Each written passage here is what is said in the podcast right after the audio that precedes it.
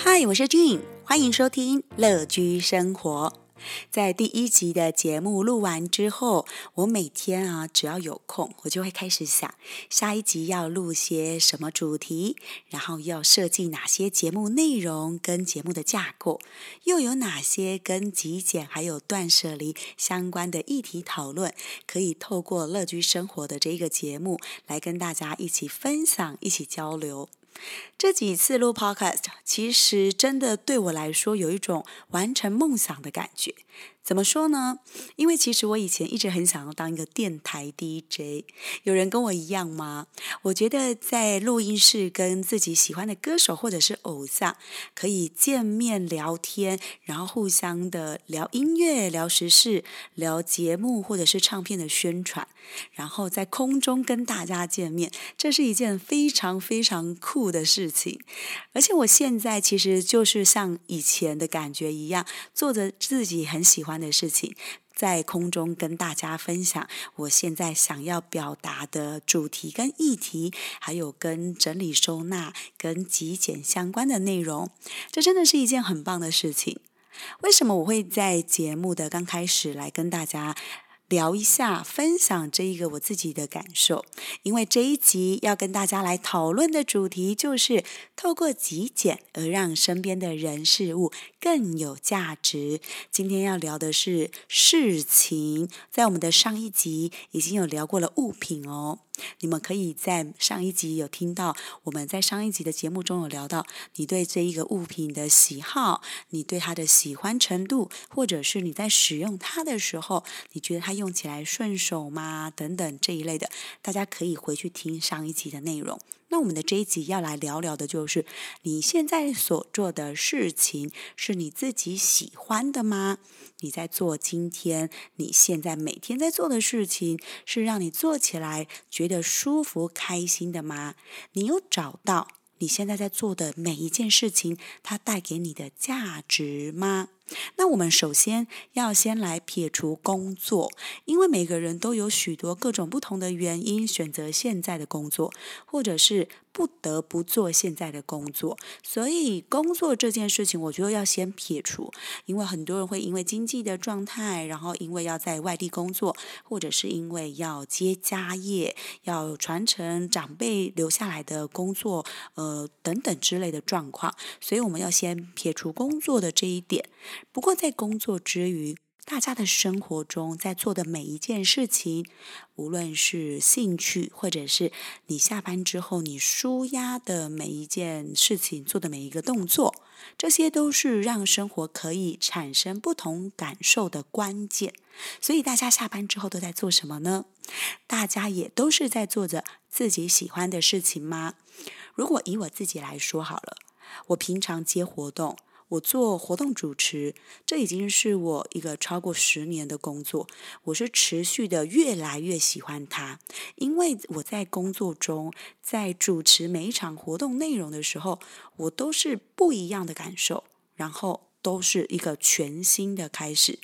你们知道，做主持或者是像这种表演类型的工作，它就是一个一次性，它就是不可复制。我即便是主持。呃，不一样的地区，但是同一场工作。假如说我今天在高雄主持，然后我过了一个礼拜之后，我去台北主持，然后它的主题跟内容是一样的，但是这两场的氛围、感觉，甚至我讲出来的话。一定是不一样的，这是不可复制的。所以我在每一次的工作中，我都会有全新不一样的心得。我觉得这是这一个工作带给我最大的价值，而且我。透过我的主持活动的工作，可以接触到各个领域以及各个产业，让我可以接触到很多不同的人事物，这就是我喜欢做的事情。所以我在每一次的工作结束之后，我都会有非常非常多的感受跟心得，会觉得说我好喜欢我现在的工作。然后就这样子，一年一年过去，到现在已经超过十年以上了。但是也因此。我又开始想要做一些其他不一样的事情啊，所以我开始接触了 podcast。我开始学录音，我开始学习怎么录制软体，怎么使用这些录制软体。那这些也都是这一件事情带给我的价值，因为我完成了我一个梦想。就像我刚刚讲的，我以前好想要当一个电台 DJ 哦。这是我在工作之余可以开始我在玩录音软体，然后我在接音乐，然后我透过自己的声音，更加的了解自己可以有哪一些不同的声音表情。你们看。这就是我在录 podcast 以及我在做这件事情的时候找到不同的一个乐趣。那大家下班之后都在做些什么呢？因为其实我们也可以另外来聊到的，就是大家每个人都会用手机，然后也越来越多人会用手机的形式录来记录我们每天的行程，包括你的聚会，或者是你要开会，或者是你要去哪里，你要做哪一些事情等等的都可以。我们行事历中每一个安排的事情，你是接受着别人帮你安排的行程呢？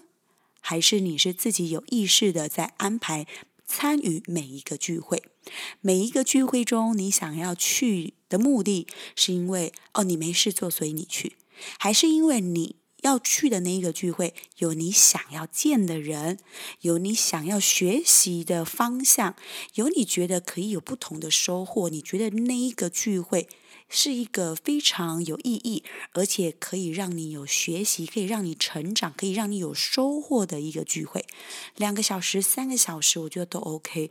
但是如果你去了一个聚会，别人约你去，你就去，那你去的原因是因为哦，因为我没事做，那我就会觉得，嗯，那你去的这个聚会，你现在去参加参与，你就是人到。然后去看看，其实也没有不好，也没有不对哦。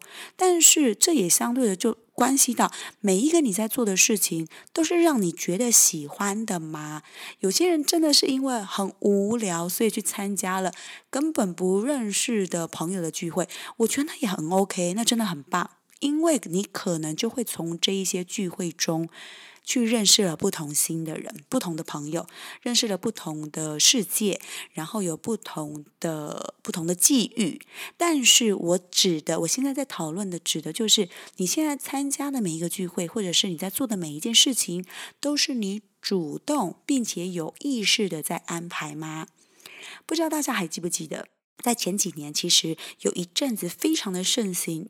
就是大家都喜欢去健身房，然后我也曾经听我的当时的教练有讲过，说其实这一阵子来健身房的人呢，并不是每一个人都是真的很喜欢运动。诶，大家可能会看着别人在健身房打卡运动，所以就会自己想说，哎，我来试看看好了。